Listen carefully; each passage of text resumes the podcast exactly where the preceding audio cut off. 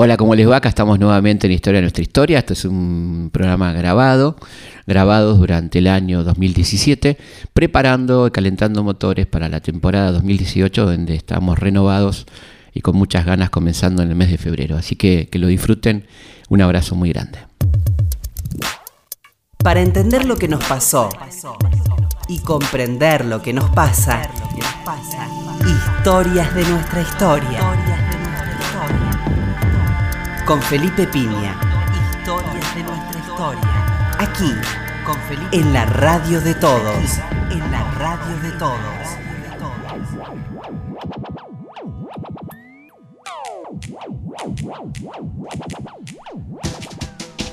Hola, buenas noches, ¿cómo les va? Acá estamos nuevamente en Historia de Nuestra Historia. ¿Qué tal, Roberto? Hola, Felipe, buenas noches. Bueno, vamos a, en esta noche, como siempre decimos, madrugada de sábado, noche de viernes, eh, todo muy tranquilo, Sí.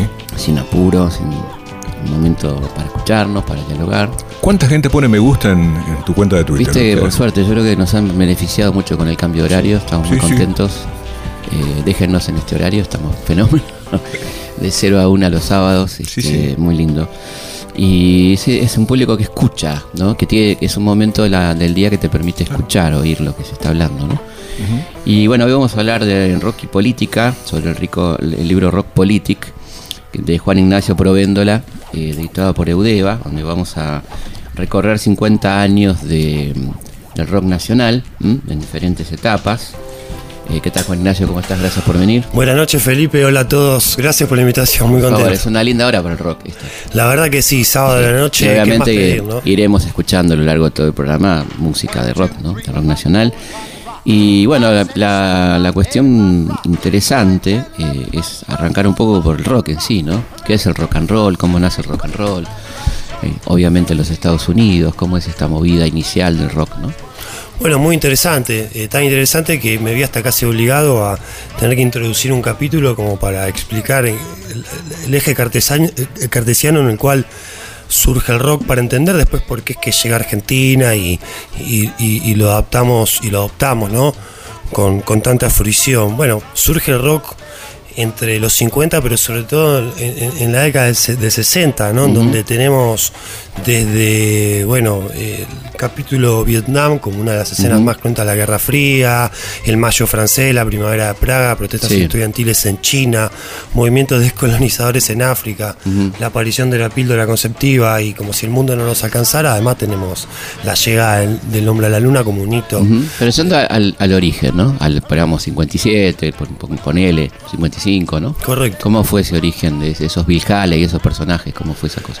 Y bueno, surge un poco, eh, contrariamente a lo que el imaginario popular creería, más como una necesidad de, de dispersión en una, bueno, en una época de posguerra, sociedad de bienestar, donde aparece el joven como un nuevo sujeto para el mercado, ¿no? Es decir, Claro. una persona que tiene plata en el bolsillo y que ya no depende de la, de la que le den los padres. Entonces, bueno, ese- Rebelde sin causa, digamos. Exactamente, claro, como la película eh, que, bueno, un poco habla de eso, de una juventud que empieza a tener más herramientas e instrumentos para, para relacionarse con el sistema. Entonces, Ahí ese tenés una primer- frase, perdón, ¿no? una frase que creo que sirve para ilustrar en esa película, no sé lo que quiero, pero lo quiero ya, ¿no? Que después será incorporada por Luca a una canción, pero desde ese momento, ¿no? De esa, de esa película. Y que después el punk también lo, lo extremo un poco con Ujú. el no future, ¿no? Como Claro. una necesidad de vivir el, El el presente con una urgencia este, ansiosa. Así que bueno, ese primer rock le canta eso, básicamente, a pasar el tiempo libre, andar en auto. eh, Letras muy pasatistas. ¿no? Sí, salir con chicas, porque Claro. el sujeto del rock era el hombre, ¿no? Claro. Era, era absolutamente machista y patriarcal. Eh, después se empieza a politizar en, en ese diálogo que se establece con Inglaterra, cuando bueno, una serie de próceres del rock negro viajan hasta Inglaterra y ahí lo conocen los Rolling, y ellos son los que de alguna manera toman ese discurso y le agregan otra, otra línea literaria hasta que bueno, después se produce el último reflujo cuando ese rock inglés vuelve a Estados Unidos y el que cierra un poco esto, como diría John Lennon, el culpable de que los rockeros tengamos la obligación de decir algo que es Bob Dylan. Bob Dylan, ¿no? el, padre, el padre de todos, digamos. Claro, que es el que convierte al rock un poco en, en- en la bandera de una juventud revulsiva o antisistema, lo cual, bueno, parece una frase bastante obvia, pero después profundizando le encontramos ¿Y sentido. Así que ese es un poco el rock. ¿Cuánto tuvieron que ver los beatniks en todo esto, no? El Kerouac y todo eso. ¿Cuánto, ¿Cuánto tuvieron que ver con el rock? Muchísimo, porque justamente son los que en algún punto le agregan como una especie de, de necesidad existencial, ¿no? Y de contenido literario, algo que era bastante confrontativo desde la musicalidad, ¿no? Y Eh, desde lo sensual del baile, ¿no es cierto? Sí, bueno, vi una exposición en una época eh, que eh, operaba para todos los camarógrafos que tuvieran que tomar a Elvis Presley, la cual decía que estaba obligado este, panearlo de la cintura para abajo, ¿no? Es decir, que Elvis sin decir nada y hasta inclusive después eh, manifestándose inclusive amigo de Nixon y esa última etapa medio bizarra donde él estaba obsesionado por ser agente del FBI, fijémonos que hasta inclusive siendo un tipo casi de derecha terminaba teniendo un, un elemento disruptivo, ¿no? Claro. Elvis Pelvis. Elvis Presley está claro. Claro, sí, sí. Y No, y bueno, y ahí, este- ahí entramos entonces con estos Bindi que son como una ruptura, ¿no? En el discurso clásico y, y habilita, como bien decís, a, a un rock distinto de alguna manera, ¿no? Ese, ese momento que podríamos situar en fin de los 50, más o menos, ¿no? Sí, sí, sí, absolutamente, donde los libros eran tan importantes como los discos, ¿no? A, Claro. la, a la hora de, la- de- de definir las influencias. Y esta idea de, no sé, estoy pensando en Kerouac en el camino, ¿no? Esa cosa de, búsqueda imposible de encontrar, ¿no? Una cosa de... El otro día fui al recital de YouTube y la era todo un momento, era una gran carretera kerouaciana que no terminaba nunca y era un recorrido, viste, así como... Seguimos en el camino, ¿no? Sí. De buena manera, ¿no? Y bueno, 60 años cumple el rock como cultura eh, y en Argentina 50, fíjense que duró más que el tango, es decir, como una expresión capaz de generar una obra inédita y novedosa, ¿no? Y el tango se espeja en cosas de la década del 20, del 30. Sí, hay poca producción nueva por ahí. Hay, pero no tanto. pero no tan popular, no, no, no, no atraviesa la sociedad como, como grupos de rock hoy que siguen saliendo y que siguen estando en las paredes de las habitaciones de los jóvenes, ¿no? Claro. Esta, esta etapa, antes de entrar a la Argentina, ¿no? Esta etapa inglesa es tan interesante, ¿no? Esta idea de la, llegada del rock a Inglaterra y cómo los tipos le dan esa- ese contenido de, de la clase trabajadora por ahí, ¿no? Que tenía la cultura eh, popular británica de alguna manera, ¿no? Sí. ¿Cuánto hay de eso y cómo fue ese proceso, digamos?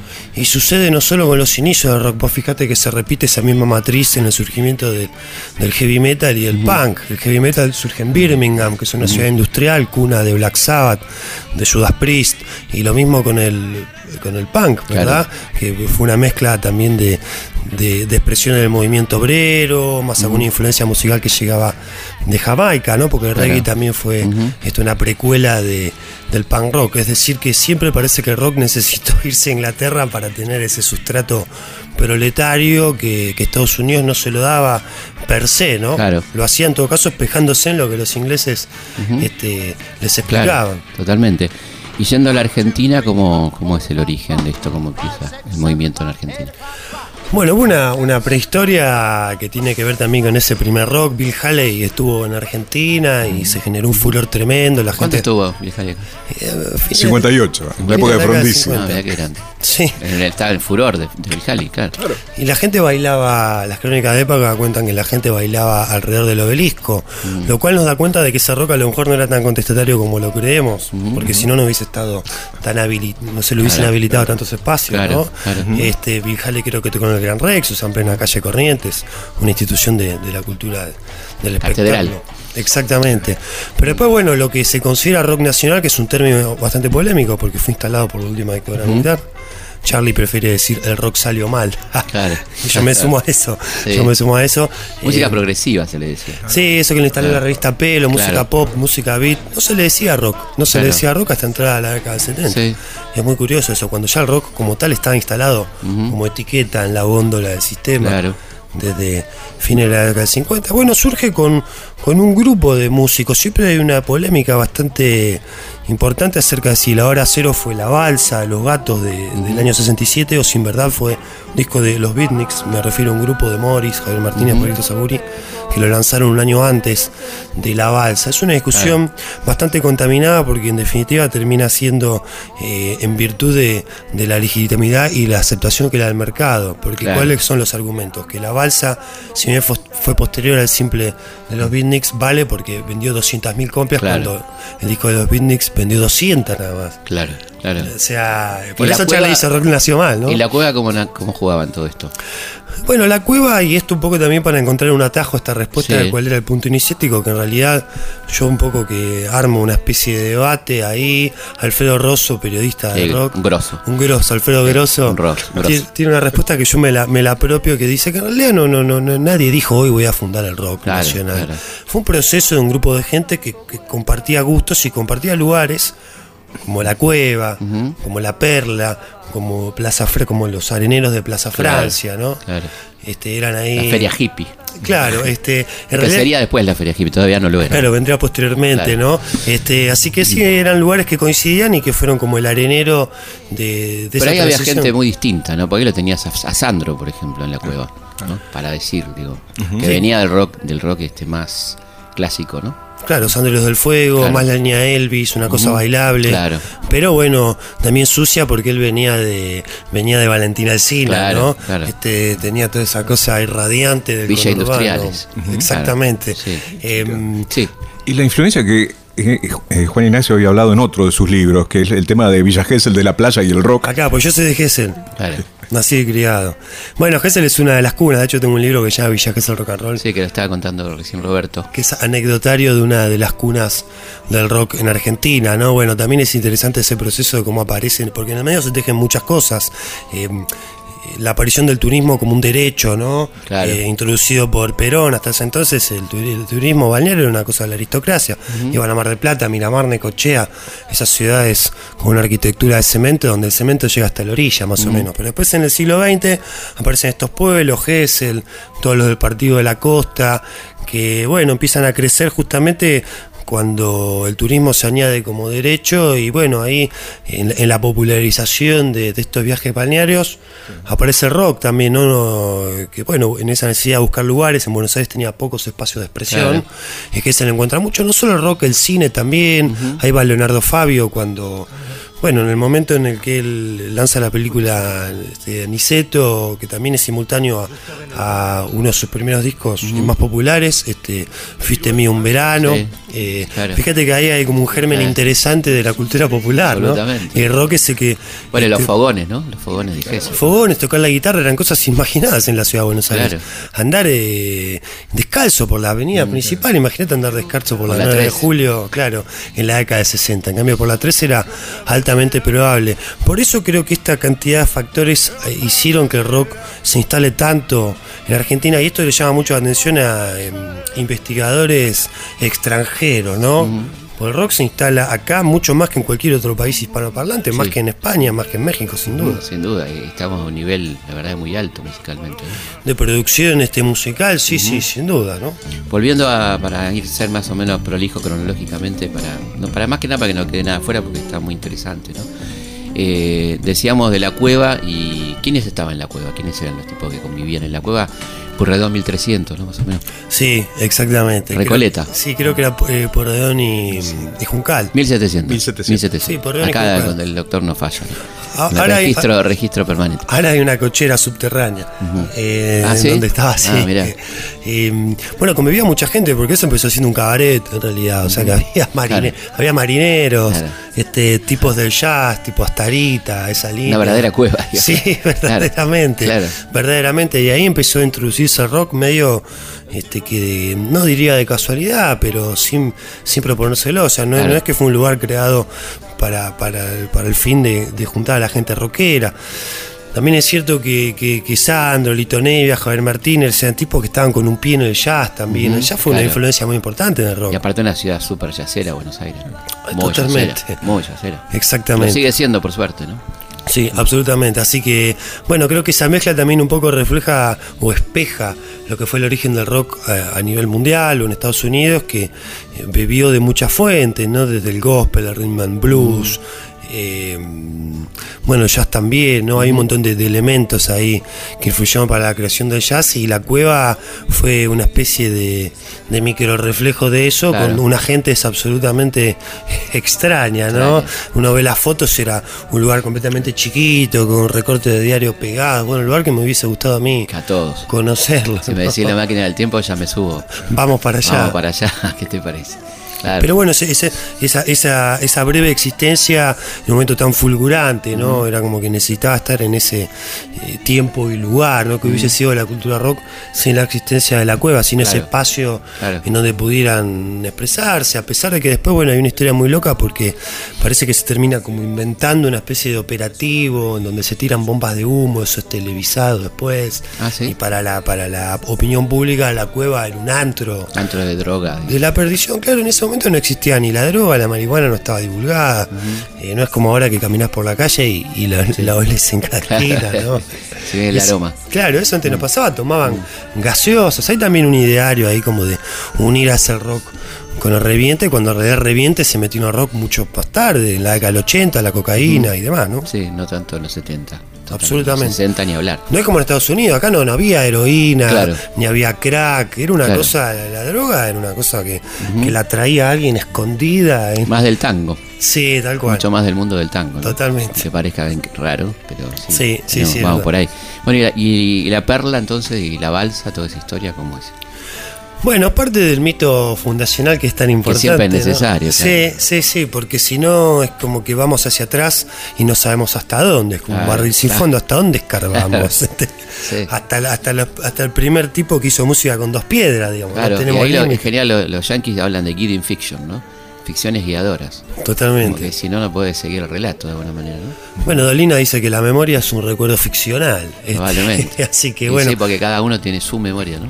Y sí, fí- fíjense como a partir de una canción como La Balsa, que cuenta la historia que fue creada en un baño, que la empezó a hacer tanguito, pero que en realidad tanguito esas dos estrofas, y después la amplió Lito Nevia. Bueno, nunca queda claro en realidad Sí. cómo es que se armó la balsa y me parece que ahí reside el principal encanto y, y- y- y la potencialidad, ¿no? Cautivante de esa, de esa canción que, Uno bueno, no lo podría catalogar como rock, es mucho más pop, ¿no?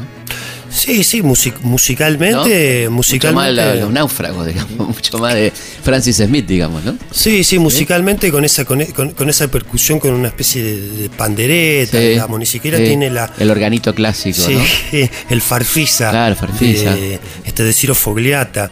Este sí, no tiene esa, esa solidez o esa violencia que a lo mejor sí tuvieron bueno, las tres bandas posteriores, ¿no? Esa tríada Box Day, Almendra y Maná, Maná, que eran un poco claro. más agresivos y más sucios, digamos. Pero Claro. también siempre está esta discusión si el rock se define por una cuestión musical Mm. o si en realidad tiene que ver con, con, o sea, si más allá de la cuestión estética también hay una, una cuestión ética. Claro. Y esto abre las puertas, bueno, obviamente a la introducción de un montón de elementos que para los puristas no son rock, ¿no? Después, bueno, ya llegará en la década del 80 riff, como diciendo nosotros somos rock y lo que estaba Claro. antes no. Sí, sí. Bueno, también hay Que un siempre es una mala idea esa, ¿eh? Es una mala idea.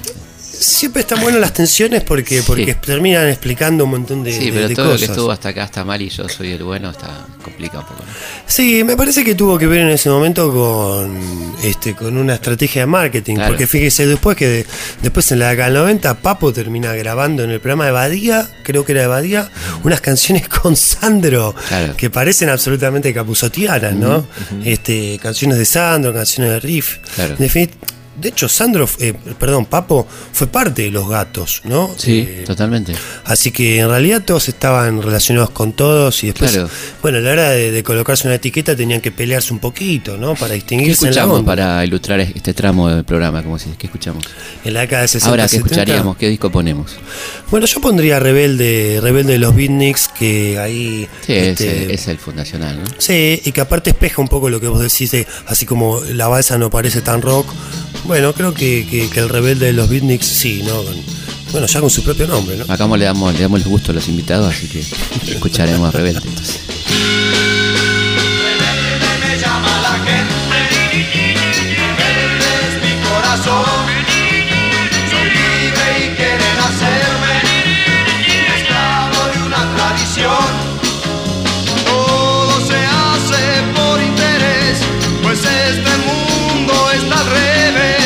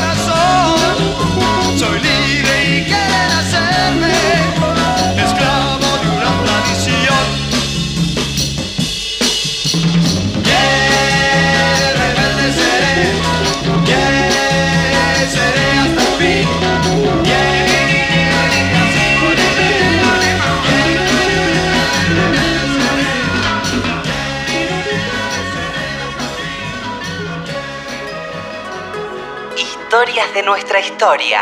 Historias de nuestra historia. Con Felipe Piña.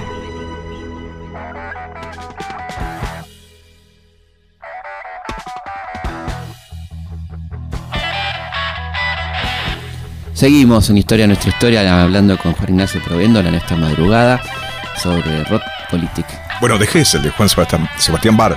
Sí, sí, correcto. Juan Sebastián Bar. En ese momento había, este, en ese grupo hablábamos de la influencia no solo de la música, sino de las lecturas, los escritores malditos, Kerouac, este, y demás. Eh, bueno, también aparecía el barroco ahí, por eso Juan Sebastián Bar, porque era un- una paráfrasis de Juan Sebastián Bach, ¿no? Claro. Este, que también fue una especie de cueva costera, ¿no? En un lugar, en una época donde abrir un bar eh, era simplemente alquilar un departamento, correr los muebles y poner una barra, así se hacía un bar. Y claro, claro. Este, y ahí estuvo el encanto, ¿no? También como una, una cosa pre-punk. Latinoamérica tuvo una, una, una vanguardia punk con lo- los Psychos también, esa banda peruana que existió 10 años antes que los Clash. Eh, esa cosa pre-punk, digo, de que cualquiera se podía subir a cantar a un escenario que en realidad no existía, porque Claro. el escenario era una cosa imaginaria, era, bueno, este cuadrado es el escenario, ¿no? Y bueno, ese, ese desenfado y esa falta de respeto que también el rock contiene, ¿no? En el sentido de que, bueno, antes, los, por ejemplo, los, los conciertos de jazz eh, eran con, con sillas y la gente iba, se sentaba, no podía ni siquiera bailar. Lugar muy chiquito siempre. Sí, sí, siempre respetando. La única interacción que podía tener el público era aplaudiendo cuando, cuando Claro. el, el grupo terminaba de tocar. Y bueno, en estos lugares como el Juan Sebastián Bar, donde no ni, ni siquiera estaba delimitado el escenario, este, Claro. y los hombres bailaban con las mujeres pegados, era algo bastante ofensivo para los cánones de, de esa sociedad de la década de 60 y bueno, justamente decía en ese, en ese desenfado y en ese desenfreno terminan apareciendo estas primeras canciones porque en la necesidad o en la curiosidad, mejor dicho, para, para salir a tocar cada noche, Morris y Pajarito Sagur y todos los que explotaban Juan Sebastián Bar, es que terminan, bueno, casi de casualidad creando canciones que después dicen, bueno, ya que las creamos vamos Claro, a grabarlas. claro. Y ahí surge Rebelde, ¿no? Hablemos un poco de estos grupos fundacionales, ¿no? Manal. ¿Qué, qué le aporta Manal al rock nacional? ¿Qué te parece? Bueno, crea un- una especie de, de blues este, bastante rioplatense, ¿no? Y muy suburbano, un diálogo entre el blues y, y el tango, ¿no? Este, Claro. Con esos dos ríos, el Mississippi y el de La Plata, ahí. Claro. Los dos, este, cuando, cuando bueno, Manal habla de, de Doc Sud y esa lágrima de cemento que cae en la mañana. eh, y bueno, le aporta esos rasgos que después fueron muy característicos en la identidad de este rock argentino, que es argentino, no es un rock cualquiera. O sea, uno lo escucha y lo caracteriza como un rock argentino porque también tiene lo que hoy se llama geotag, ¿no? Digamos, una referencia geográfica muy importante y eso lo, lo- lo introduce Javier Martínez, porque vos fijate que Lito Nevia, em, Ricardo Soblé, el Flaco Espineta, los primeros grandes compositores de rock en Argentina, em, no tienen una- un, un- un diálogo muy específico con el territorio Claro. que habitan. Eso lo termina colocando Manar y termina siendo una influencia muy importante para muchas bandas que después se dan cuenta que no es ofensivo y que no es degradante hacer música de rock, pero hablando de, de lo que ocurre en el barrio o en la ciudad que, que se habita, ¿no? ¿Qué, ¿Qué tema de Manal ponemos? Para ir a la pausa. Bueno, podríamos poner esta canción que, que menciona Doc Sud, ¿no? Creo que, que es muy interesante para, para un poco afiancar esto que, que estamos charlando. ¿Avellaneda Blues? Exactamente. Dale, ahí vamos.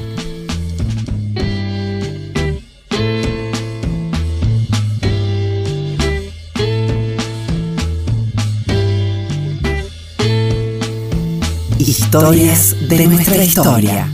Vía muerta, calle con asfalto, siempre destrozado.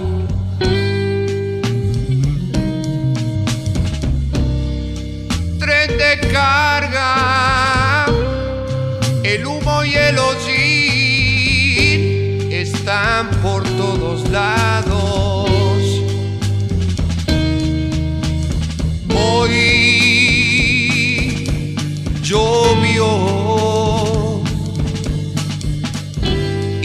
todavía está nublado.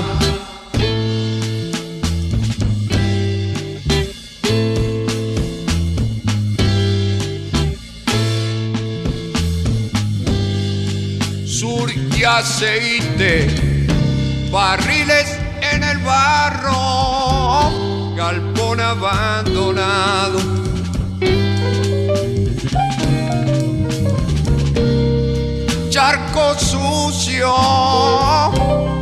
El agua va pudriendo, un zapato olvidado. Un camión interrumpe el triste descampado.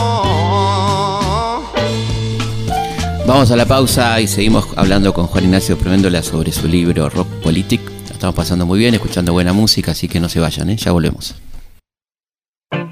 Dudas, sugerencias, comentarios.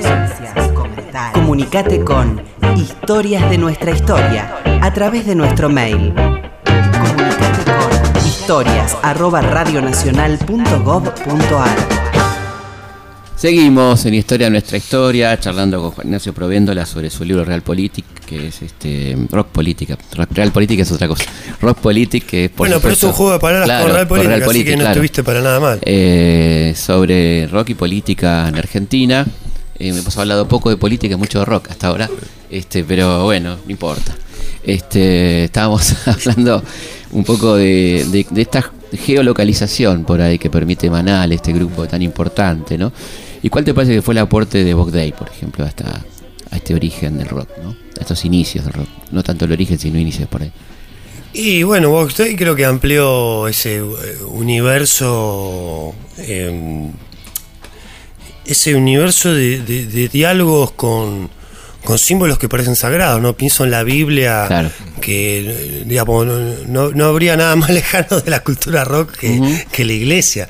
Y sin embargo, eh, digo, no habría nada más lejano, a pesar de que muchos utilizan un montón de, de- de símbolos y de lenguaje de, del catolicismo en particular, ¿no? Pero bueno, la Biblia demostró que, bueno, es un libro también muy rockero, ¿no? Sí, Eh, lleno de símbolos. Sí, absolutamente, y, y muy disruptivo y, y confrontativo. Eh, y fíjate que la Box Day dialoga con la Biblia sin parecer que, que son chupacieros, digamos, No. o obsecuentes o evangelizadores, como si son un montón de grupos más contemporáneos, que hoy vas un montón de vas a cualquier eh, iglesia evangelista a esta hora de la noche. Suena una batería o una guitarra. Sí, escucháis eh, guitarra distorsionada, Claro. ¿no? Hasta que medio que te, te interpela Claro, un poco. Completamente, claro. Este, así que me parece muy interesante el, el aporte en ese sentido, ¿no? En que amplía el, el- el universo de, de diálogos con los símbolos, ¿no? Que no se ciñen estrictamente a, a proclamas antisistema, de hecho, entre comillas, ¿no? Porque ¿qué soy antisistema? Sí, Es claro. muy difícil trazar esa línea. Sí. Bueno, y hasta ahora, hasta este momento que podríamos hablar del año 67, 68, ¿no? Por ahí. ¿Cómo fue el vínculo de este rock con la política? Fue más bien indiferente, Felipe te diría. Eh, no sé si había una conciencia política muy clara en el sentido de decir, bueno, el rock se plantó en contra del poder político. También hay un dato que no es menor, digamos, el rock como lo conocemos, ¿no? Surge en el 65, 66, pongamos eh, 66, 67, ¿no? Pongamos 66. Plena onganía, digamos. Claro, de ahí hasta el 83, es decir, en las dos primeras décadas, la, la- la cultura rock se fue moviendo en gobiernos anticonstitu- anticonstitucionales, ¿no? En donde eh, lo político estaba muy disminuido, Claro. estaba prohibida la militancia, la práctica política, la política estudiantil. Eh, como el lenguaje eh, estaba casi desaparecido con el respeto de la utilización de esta Sí, sí, sí, palabra. sí. Eh, entonces, digamos que su diálogo político, inclusive hasta en la dictadura, es bastante polémico, ¿no? Su rol de si fue resistencia o no. León Gieco dice, o sea, no jodamos. Textual. Dice, no jodamos. Resistencia fue Rodolfo Walsh. Claro.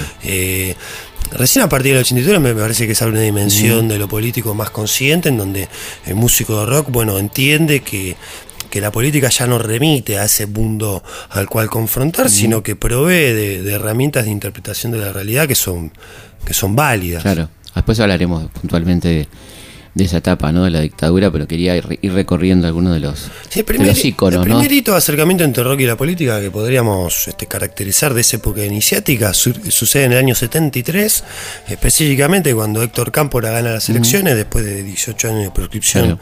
del peronismo. Y bueno, un grupo de militantes jóvenes, Cámpora sabemos que también hay que reconocerle que un poco que introduce la militancia joven a, a ese peronismo que está a lo mejor muy concentrado desde su parte orgánica en el movimiento obrero. Claro. Y estos jóvenes, bueno, le, le- le hablan de, un- de una expresión artística incipiente y le dice, bueno, no sé si te parece que a lo mejor hagamos un festival. Y bueno, y surge el emblemático Festival del Triunfo Peronista que se hizo el, el fines de marzo en el Estadio de Argentinos Juniors, eh, donde estaban Sui Generis, eh, Pescado Rabioso, que es la banda de Spinetta, estaba Papo, Lito Nevia, eh, Raúl Porcheto, que en el afiche le, pu- le pusieron Rubén. Y fíjate qué machista que era ese rock de la época, que la única mujer que estaba en el afiche, en vez de ponerle Gabriela, le ponen Gabriel. Claro. Eh, y bueno, es muy, muy interesante ese, ese festival que empieza tocando Billy Bonnie la pesada de rock and, roll, el rock and roll y después se larga a llover terriblemente y se suspende. Eh, pero bueno, es muy interesante, primero porque los músicos aceptan en realidad porque era la primera posibilidad que tienen de tocar ante, un gran, ante una gran audiencia, ¿no? No tanto porque comulgaran con el peronismo. Claro. Estaba metido ahí Jorge Álvarez también, Claro, el que era- Mandioca, que hizo la bajada. Eh, Lo cuento cortito, pero yo en las Tipo, presen- un tipo impresionante, la historia de Jorge Álvarez. Absolutamente. Un libro, ¿no? Edi- editor literario también. Sí, no, digo, la vida de él es un libro. Es digamos. un libro, ¿no? Que no se ha Sí, hecho todavía. Mafalda, digamos, tantas cosas. ¿no? Bueno, ahí tenés un nuevo libro. A vos, a vos que te interesa mucho también la. A vos que te interesa mucho analizar los procesos históricos a través de la cultura popular. Ese ¿no? es un tipo clave. Este, eh, eh, sobre todo en esa época. Em, La tapa aquella con, el- con la pera grande. el, que vos no podías no inferir Perón, Perón. con Claro, esa tapa. claro, Pidámosle peras a mandioca, ¿no? Era Claro. un compilado de esas primeras bandas.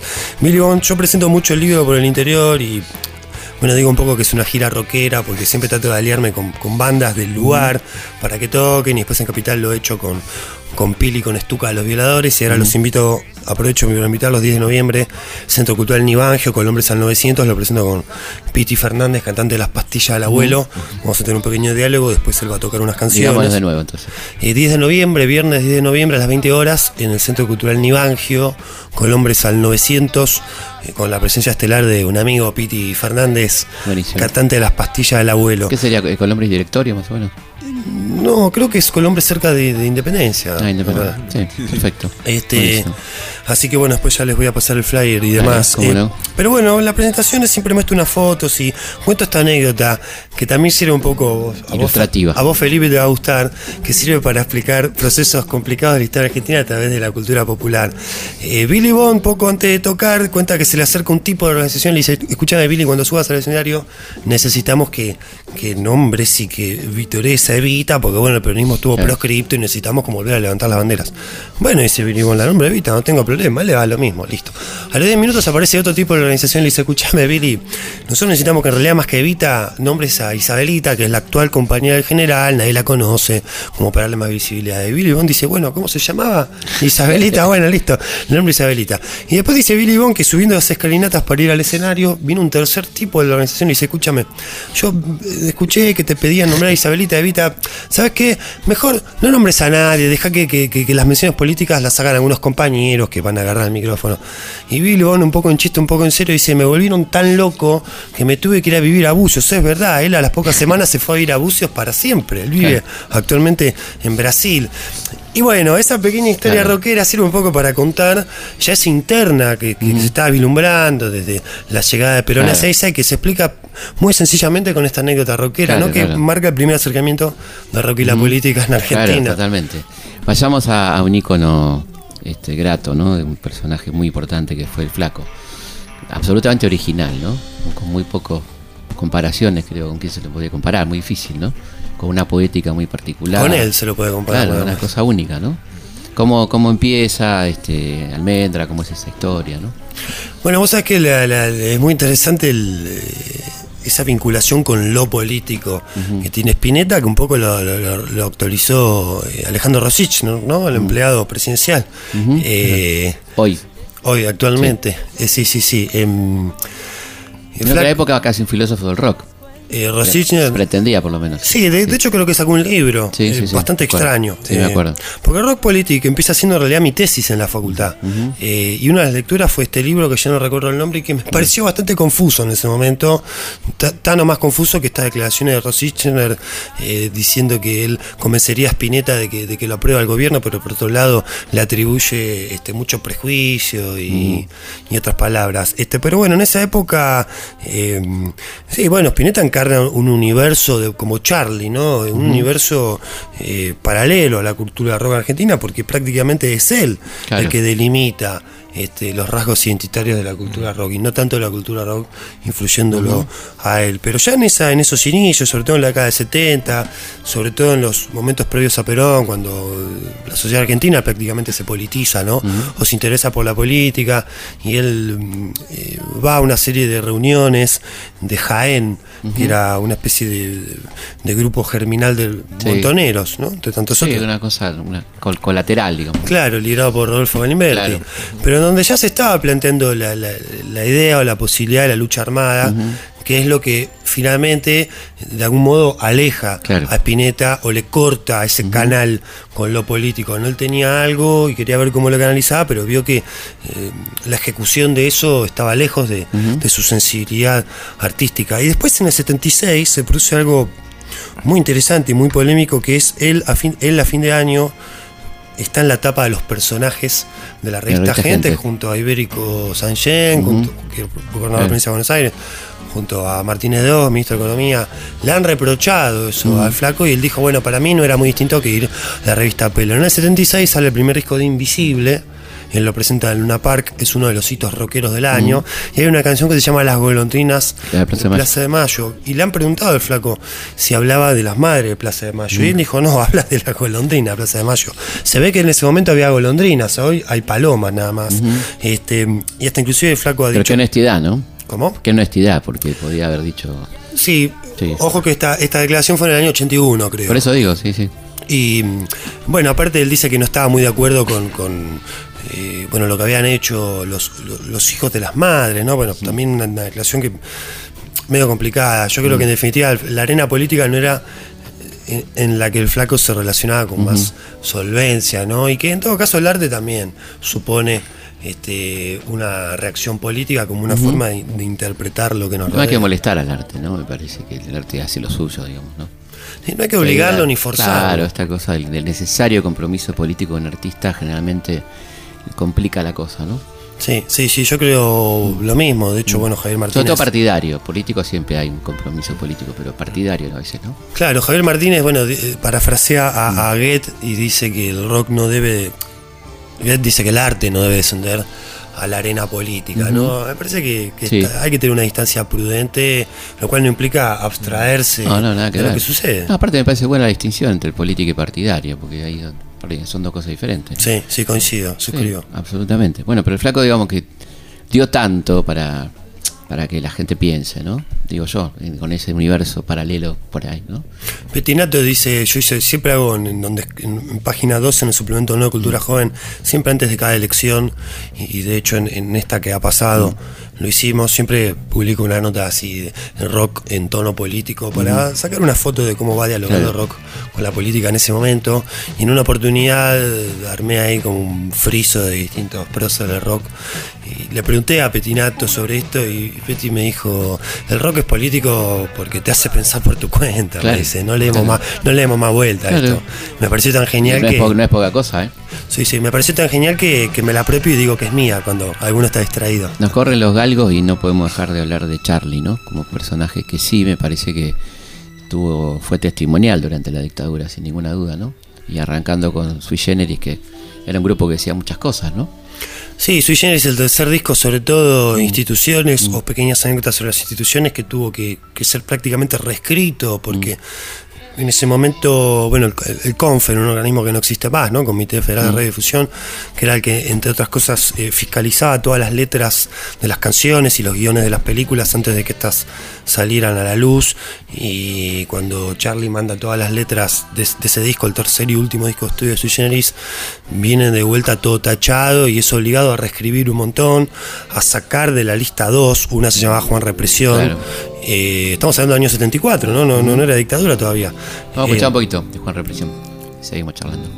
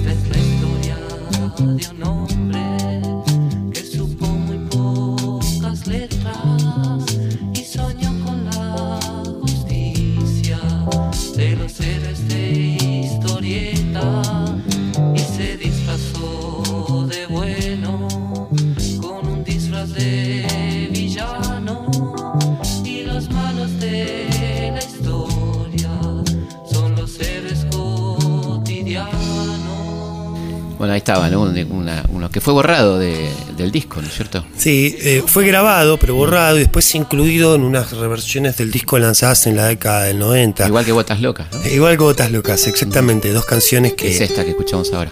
Yo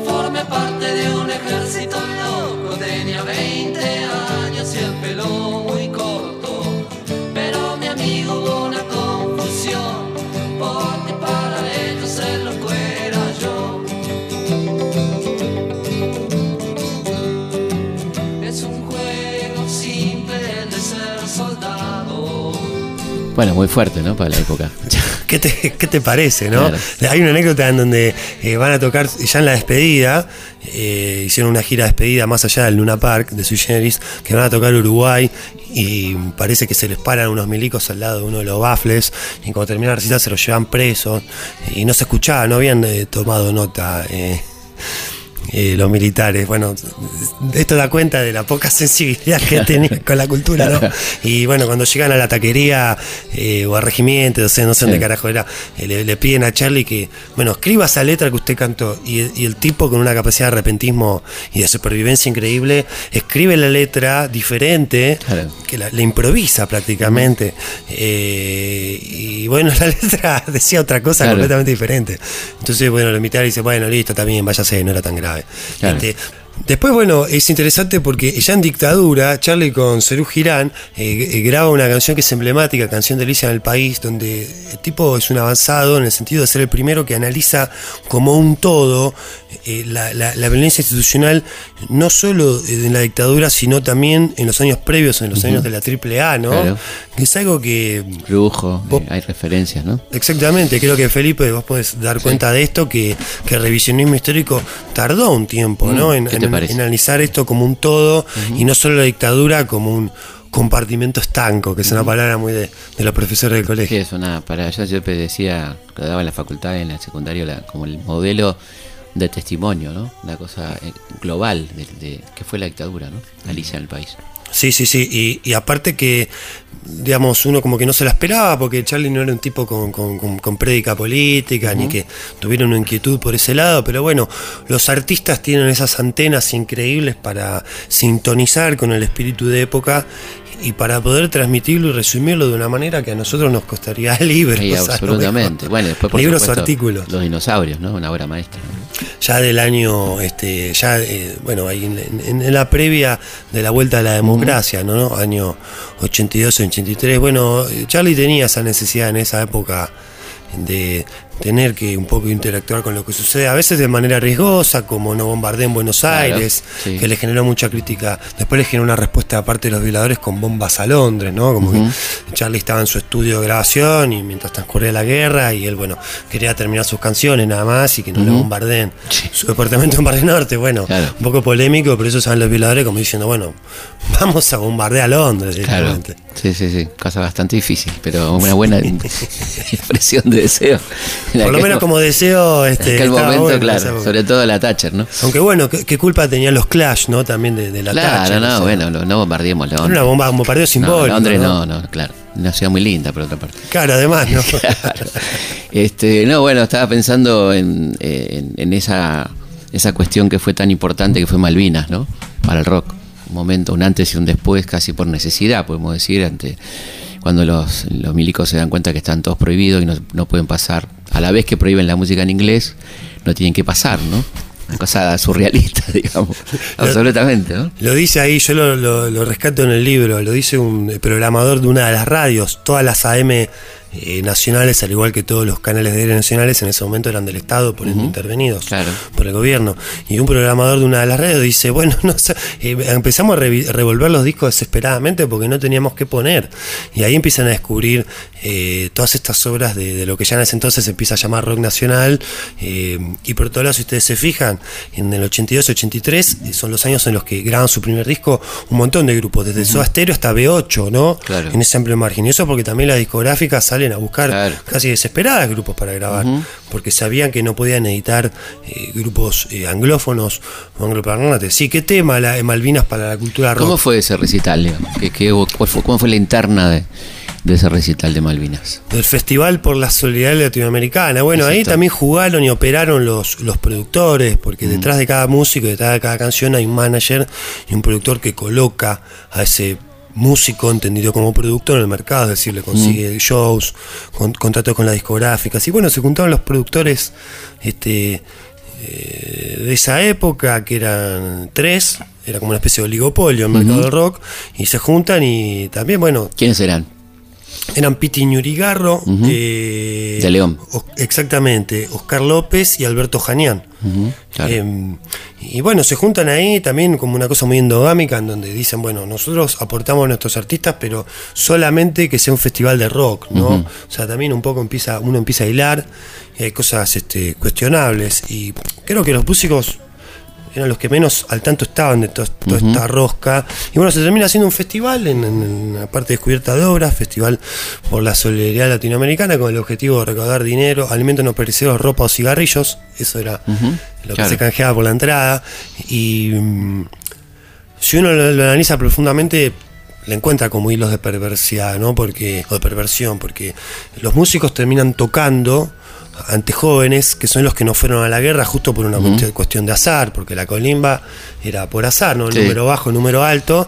Eh, los que fueron a la guerra son los que estaban conscriptos, es decir, que los que zafaron son los que tuvieron la posibilidad de ir a ese festival en donde, bueno, era todo muy confuso porque supuestamente se, can- se cantaba a favor de la paz pero legitimando una guerra, o sea, difícilmente cantás a favor de la paz con un festival. Era un momento muy difícil también, hay que decirlo, ¿no? Uno que lo vivió, digamos, donde te parabas era muy difícil, ¿no?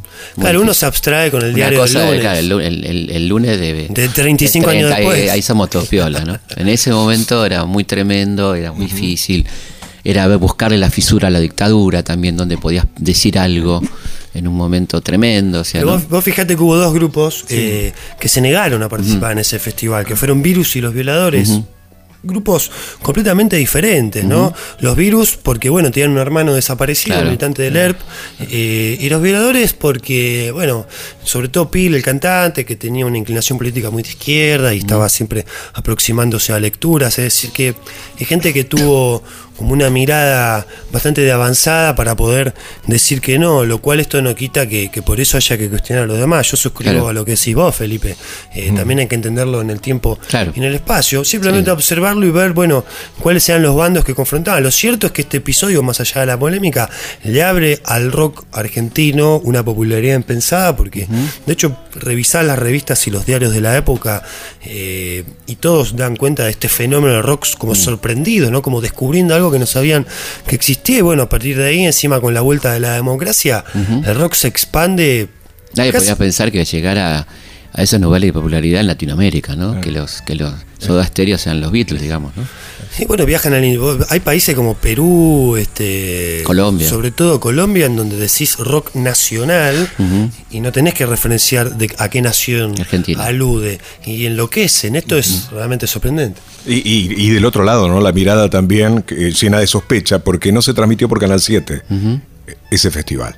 O sea que se ve que los que tenían que emitirlo también tenían eh, cierta toma de posición. ¿eh? Porque fue por Canal 9. Sí, por Canal 9 y por una de las radios. No, me- no me acuerdo ahora. Tendría Y que la- leer el libro. claro, y la emoción de verlo a Miguel Abuelo tocar ahí. este, Claro. Cosa increíble. Sí, está, quedó, quedó filmado todo eso. Sí, sí, sí, está en YouTube. Sí. Inclusive hay un Sí. cierre, creo que es Ra- en Rasguña de las Piedras y solo le pido a Dios. Mm. eh, en una onda así medio amnesty, cantando Claro, todos los claro. músicos. Y aparece en la película Los chicos de la guerra. Exactamente, Sí. de. Estaba, bueno, estamos llegando al final de este programa. Muchas gracias, Juan Ignacio. Recomendamos particularmente el libro Rock Politic, ¿eh? 50 años de rock nacional y sus vínculos con el poder político argentino. Juan Ignacio Provéndola editó Udeva. Este, a mí me dan ganas, no sé qué te parece, de irnos con Sui Generis para quien canto yo entonces, que me parece que dice mucho, ¿no? Sí, sí, sí, la verdad que sí. Ese primer Charlie que ya algo, algo tenía para decir, ¿no? Ujú, Y me parece que es una canción tremendamente clara de, de- de la- de cómo músico dice, llegará mi mensaje, a quién le canto, ¿no? Pues está. Y nos volvemos a encontrar eh, la próxima semana, como siempre, aquí en Historia Nuestra Historia, viernes a la noche, madrugada el sábado, hasta entonces.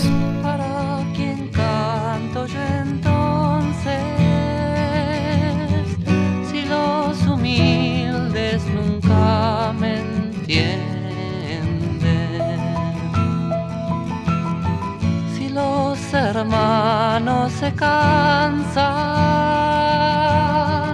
de oír las palabras que oyeron siempre si los que saben no necesitan que les enseñen. Si el que yo quiero todavía está dentro de tu vientre.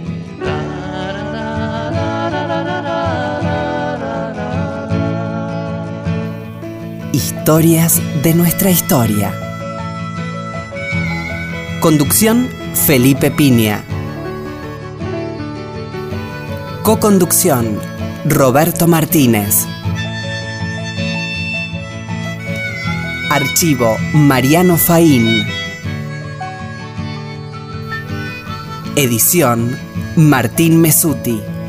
Yo canto para esa gente porque también soy uno de ellos. Ellos escriben las cosas y yo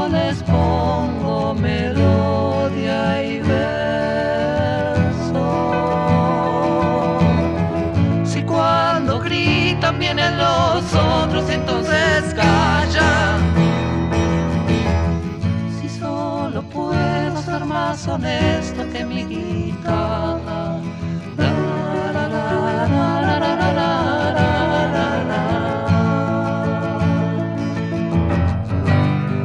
Y yo canto para usted, el que atrasa los relojes, el que ya